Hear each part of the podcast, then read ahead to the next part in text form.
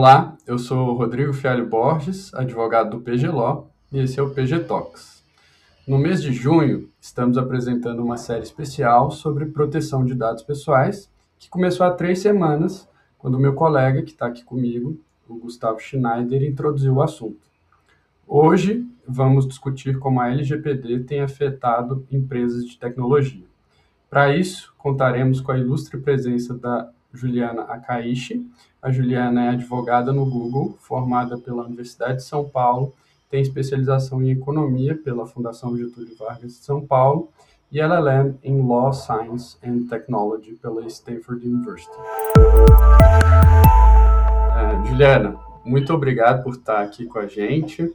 É, é um prazer ter você aqui é, no PG Talks. Obrigada, Rodrigo. Obrigada, Gustavo. É um prazer estar aqui também. Fiquei muito contente com o convite. Juliana, vamos então direto ao, ao assunto aqui. Antes de mais nada, a gente queria reforçar o agradecimento, né, por você estar aqui com, comigo e com o Gustavo, para discutir um tema tão relevante que é a proteção de dados. E aí, a primeira pergunta que eu queria te fazer é, na verdade, uma apresentação, né? Será que você poderia, então, começar se apresentando um pouco e falando do seu dia a dia é, no departamento jurídico do Google e quais são as suas principais atribuições lá. A gente está muito curioso de saber como é o seu dia a dia lá. Claro. É, eu venho, enfim, já, já viu aí meu currículo, é, eu venho de uma atuação em escritório, então a maior parte da minha vida profissional foi em escritório. É, eu me juntei ao Google há pouco mais de dois anos, dois anos e meio, um pouquinho é, logo quando começou a pandemia, então todos aqueles desafios de trabalhar de casa, enfim, conhecer a equipe só pelo vídeo. Agora a gente já está presencial, então consegui conhecer todo mundo. Aqui no Google eu trabalho na equipe de direito corporativo, então é a parte de consultoria, a parte de análise de produtos e a parte contratual. Então eu, eu cuido dessa parte e em paralelo também cuido da parte de proteção de dados é, aqui no Brasil, né? A gente tem um time muito maior mas uh, eu sou um dos pontos de contato para a quantidade no Brasil. Legal, Juliana. E para começar a tratar sobre o assunto da proteção de dados, é, você poderia explicar para a gente quais são os principais benefícios da captação de dados pessoais para uma plataforma de, de busca como o Google? Olha, é, a principal vantagem do, do, dos dados é que a gente consegue trazer produtos e serviços que são mais úteis para os nossos usuários, né? Então, por exemplo, a gente consegue usar buscas anteriores que esse usuário fez para preencher automaticamente as pesquisas que eles vão fazendo na busca. Tem outros usos também na, na busca. Então, se alguém, vamos supor, eu pesquiso, eu pesquiso café na busca, o mecanismo consegue usar pesquisas anteriores que eu fiz, a minha localização, se eu tiver dado acesso é, à minha localização, e o que, as, que outras pessoas que pesquisaram café fizeram. E com todas essas informações, uh, a busca consegue, por exemplo, me devolver resultados de cafeterias perto de mim. Que talvez quando eu pesquisei café, o que eu queria mesmo era cafeteria. Então a gente é, é, consegue trazer um resultado que faça mais sentido para o usuário.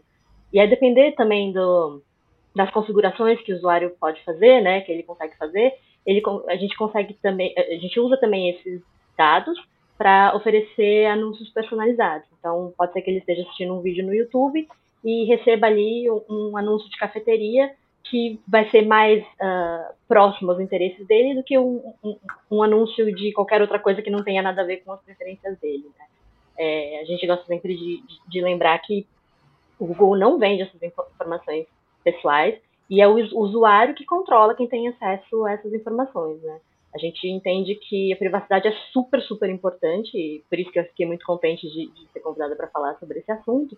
E a gente entende que, para que a gente consiga uh, fazer essa proteção da privacidade, a gente tem quatro pilares muito importantes, que é as escolhas, ou seja, que os nossos usuários possam fazer as escolhas sobre o uso que os dados deles vão ter e que a gente, que não só a gente, mas todo, todo mundo que está conectado com a gente respeita essas escolhas que os usuários tenham efetivo controle sobre seus dados, né? Então, eles podem, por exemplo, gerenciar os seus dados, fazer download dos dados que eles têm, excluir os dados que tem na, na plataforma sobre eles, que tudo isso seja feito com muita transparência, então, a, a transparência de como a gente usa os dados, por que, que a gente usa, o que, que a gente coleta, e com muita segurança, né? Que eu gosto muito de falar que se os dados não estiverem seguros, eles não são privados. é, é um dos pilares é, muito importantes. E aí, dentro dos nossos produtos, a gente faz isso usando várias, uh, vários recursos. Então, a gente tem a política de privacidade, né, que quase todo mundo tem, mas a gente também acha importante que a política de privacidade seja de uma forma muito transparente e muito informativa. Então, a gente tem vídeos explicando é, que tipo de dados que a gente coleta, para que, que esses dados são, são usados, e a gente fala, vai para além dos dados pessoais, né, porque alguns desses dados que a gente coleta e usa não são dados pessoais na definição da lei, mas são dados sobre as pessoas e a gente entende que isso também tem importância, independente de ser pessoal ou não. Outra, outra preocupação que a gente tem muito forte é que a política de privacidade tem uma linguagem muito clara e simples. A gente evita o juridiquês, porque senão as pessoas não conseguem efetivamente entender o que, que a gente faz e, e, e por que, que a gente faz. E a gente também adota uma, uma estratégia de uh, informa informação faseada. Então, na política de privacidade, eu tenho lá os assuntos mais importantes, e dentro desses assuntos eu tenho links para quem quiser mais informação sobre um aspecto ou outro do, do da, da, política, né? Então, que a pessoa consegue é, ter mais informação, mas ao mesmo tempo, se ela quiser uma, uma leitura mais sucinta, ela consegue.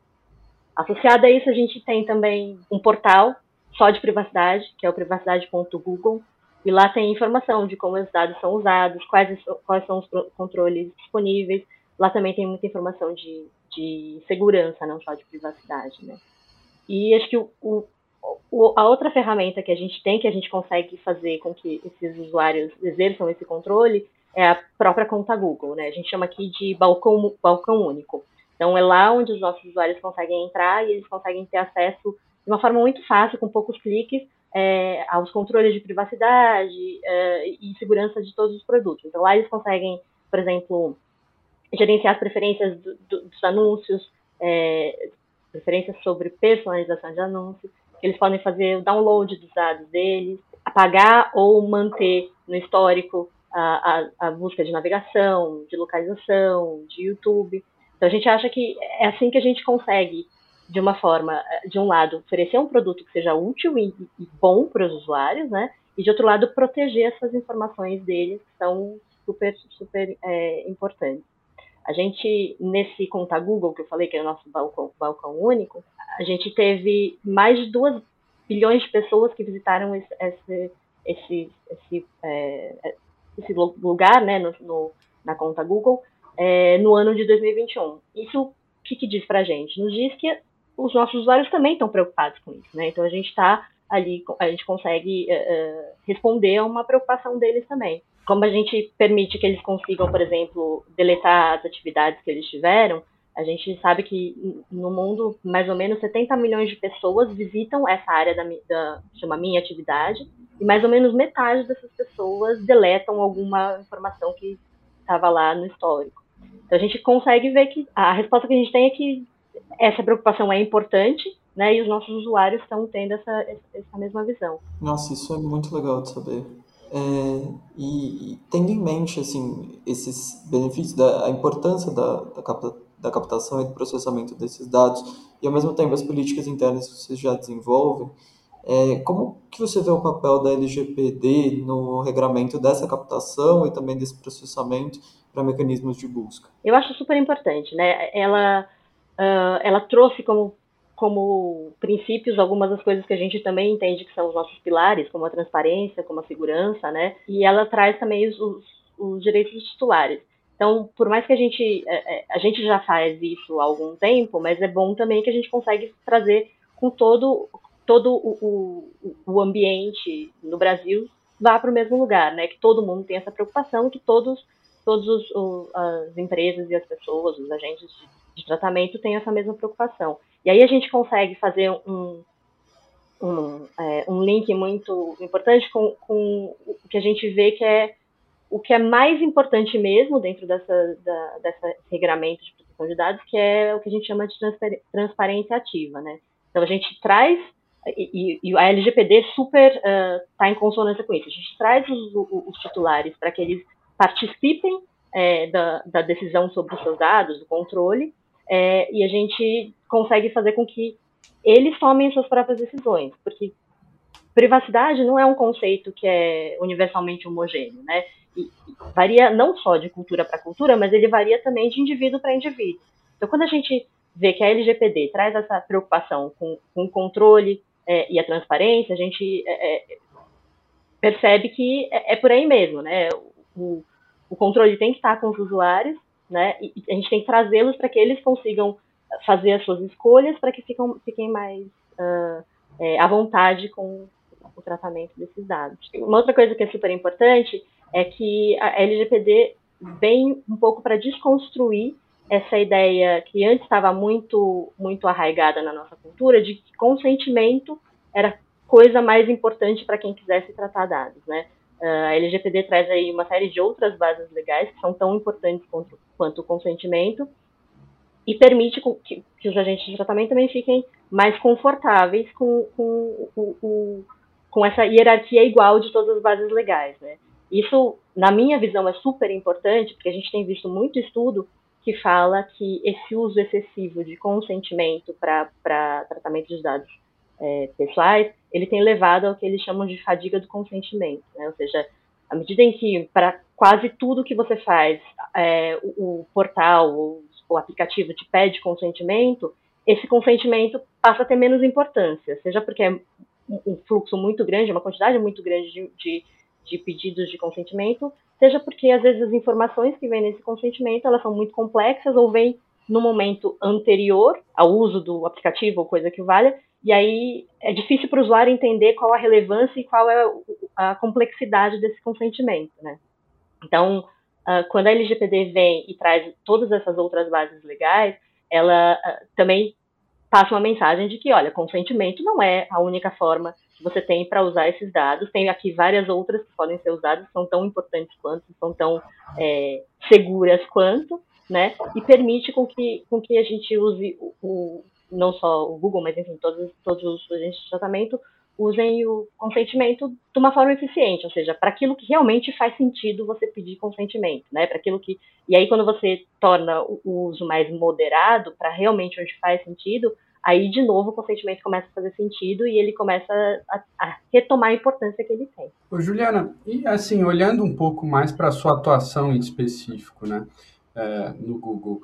Qual que tem sido o papel do jurídico do Google em promover o compliance de proteção de dados dentro da empresa? Qual que é o papel do jurídico? Assim? É, a gente aqui no Google tem uma estrutura de, de privacidade e proteção de dados bem grande, né? Então, uh, e ele extrapola o jurídico. Então, a gente tem um escritório de privacidade e proteção de dados que é global, que olha, esse grupo de pessoas olha exclusivamente para privacidade e proteção de dados, né? Então, numa visão muito mais macro envolve é, profissionais de, de, várias áreas, não só de, de do direito, mas enfim, engenheiros é, e de, de, diversas outras áreas que conseguem uh, olhar, pensar como a gente promove o, o compliance da, da, da, produção de dados não só no Brasil, mas em todas as jurisdições, e como a gente pensa e estrutura os nossos produtos para proteger a privacidade. Essa estrutura global também atende o Brasil.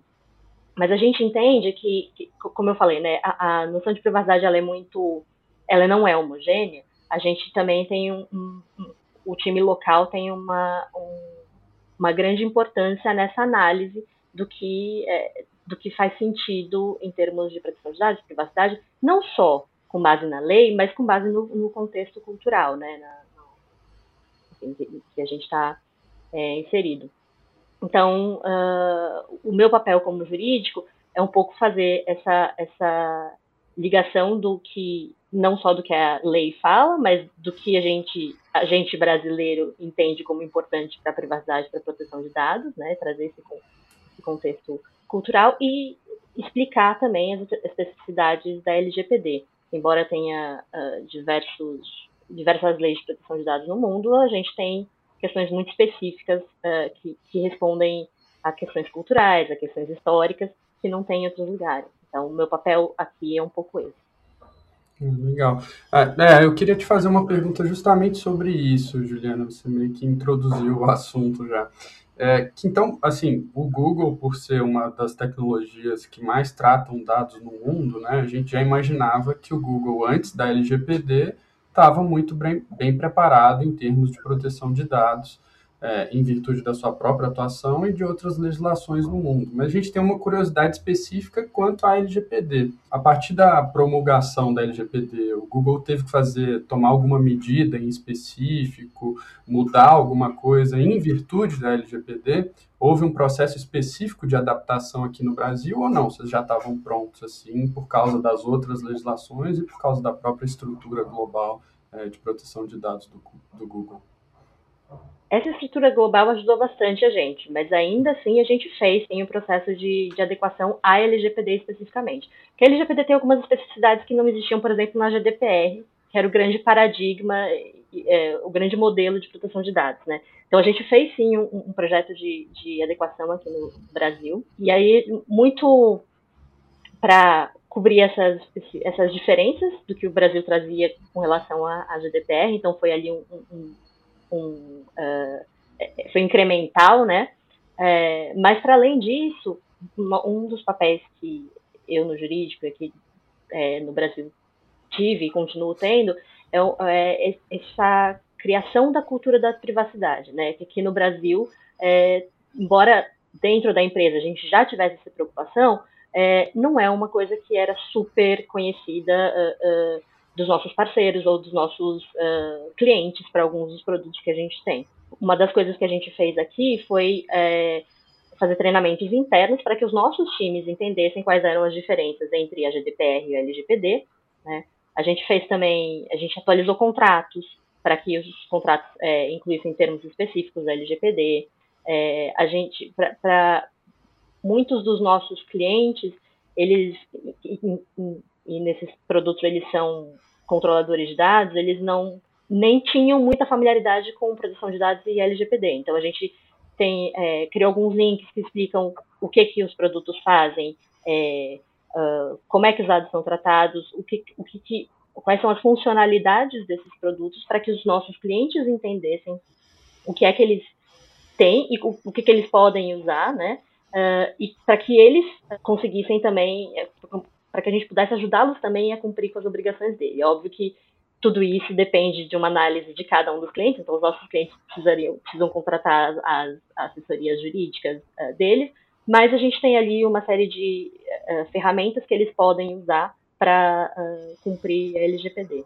Então, acho que teve toda essa, essa parte de é, adequação, os nossos termos de, de de privacidade, por exemplo, a gente atualizou para incluir os termos da, da LGPD, é, a gente criou algumas, alguns uh, sites é, que pudessem ser consultados para entender melhor o que, que, a gente faz, como a gente faz, com uma linguagem muito de LGPD. E, para além disso, no dia a dia, a gente também, o time local é consultado para para novos lançamentos, novas iniciativas, para que a gente garanta que a LGPD também esteja sendo cumprida. Muito legal, Juliana. E para continuar nesse tema das inovações da LGPD, a gente sabe que um dos principais pontos é, que alteraram substancialmente o regime de proteção de dados no Brasil foi a criação da NPD. É, e a gente está vendo um processo aí gradual de de crescimento de importância da NPD e queria saber é, quais as suas expectativas, as expectativas do, do teu time para a atuação da NPD nos próximos anos. Eu falo que a NPD chegou já para trocar a roda do carro, carro andando, né? Eles chegaram com um monte de coisa para resolver. É, vários pontos da, da, da lei dependem de regulamentação. E eu acho que o trabalho deles tem sido assim digno de aplauso, porque eles estão eles têm feito tudo com muita transparência e de uma forma bastante eficiente, né?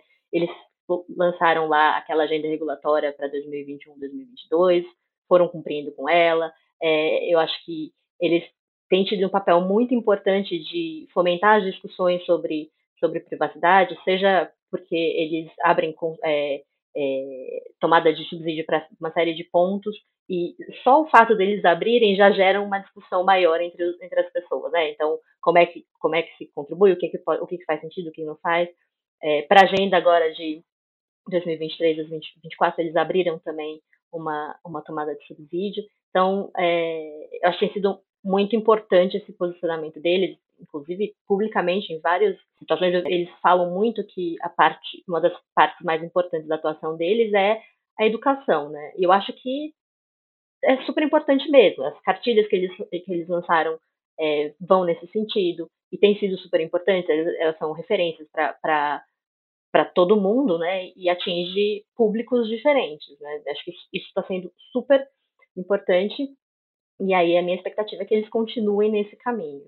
Eu acho que é, também essa importância da, da educação, é, esse foco na educa educação vai ser super importante quando eles começarem os procedimentos fiscalizatórios, né?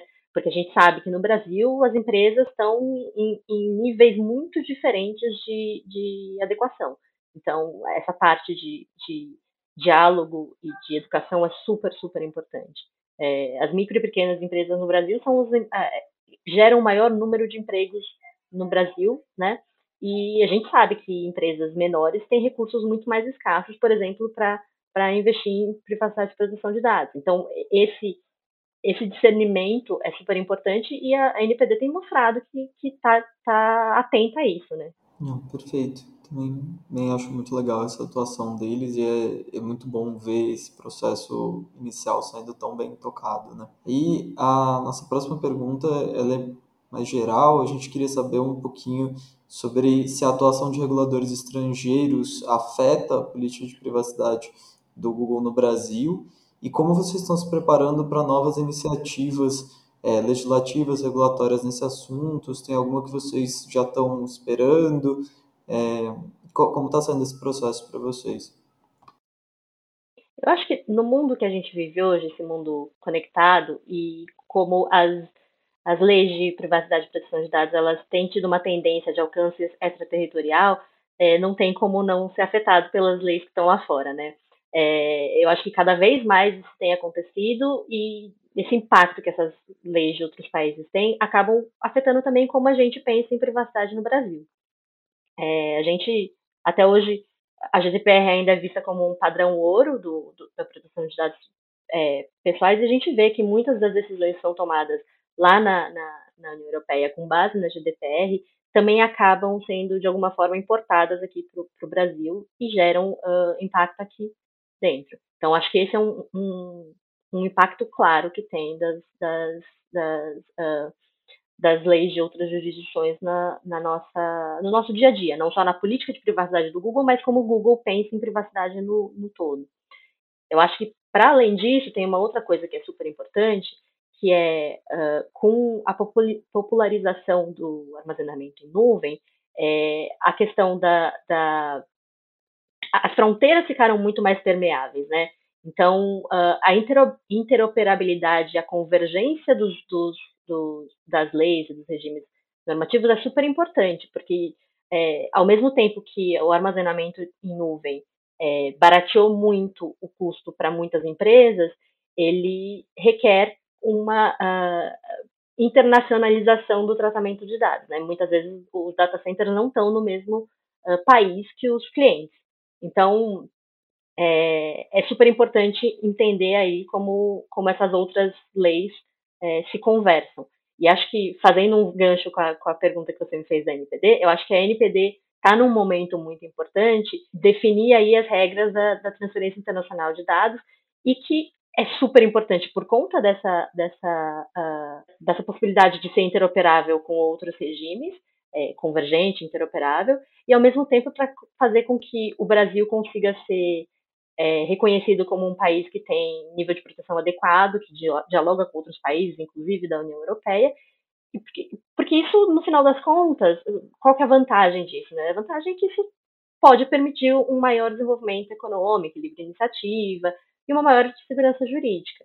Então, eu acho que, sim, não tem como as leis de fora afetam a gente, é, e acho que a gente tem aqui um, uma oportunidade única de conseguir também uh, responder a essas essas é, iniciativas.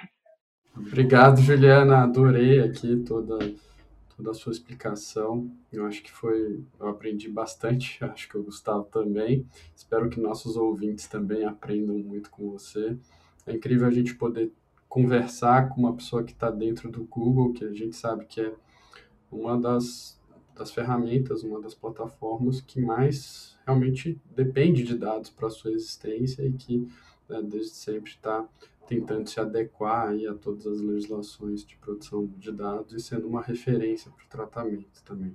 Então, obrigado mesmo, Juliana, pelo seu tempo, pela sua disponibilidade. Obrigada, adorei o convite. É sempre um prazer falar sobre privacidade e proteção de dados, é, ainda mais com um pessoal tão, tão legal e, e conhecedor do assunto que nem vocês. Muito obrigada. Bom, se esse aqui é o primeiro episódio que você está vendo ou ouvindo é, da nossa série sobre proteção de dados, sobre LGPD, sugiro que você também é, tente ouvir, tente assistir no YouTube ou na sua plataforma de áudio favorita é, os episódios anteriores dessa série. Se você gostou do podcast, não deixe de acompanhar nosso, os nossos conteúdos no YouTube, no Facebook, no Instagram e no LinkedIn e, como eu disse, na sua plataforma de áudio é, favorita, onde você nos encontra como PGLO PGLAW. Fique à vontade para entrar em contato conosco via e-mail no info@pg.lo, caso tenha alguma dúvida ou pontuação sobre o tema. Então, muito obrigado e até a próxima semana.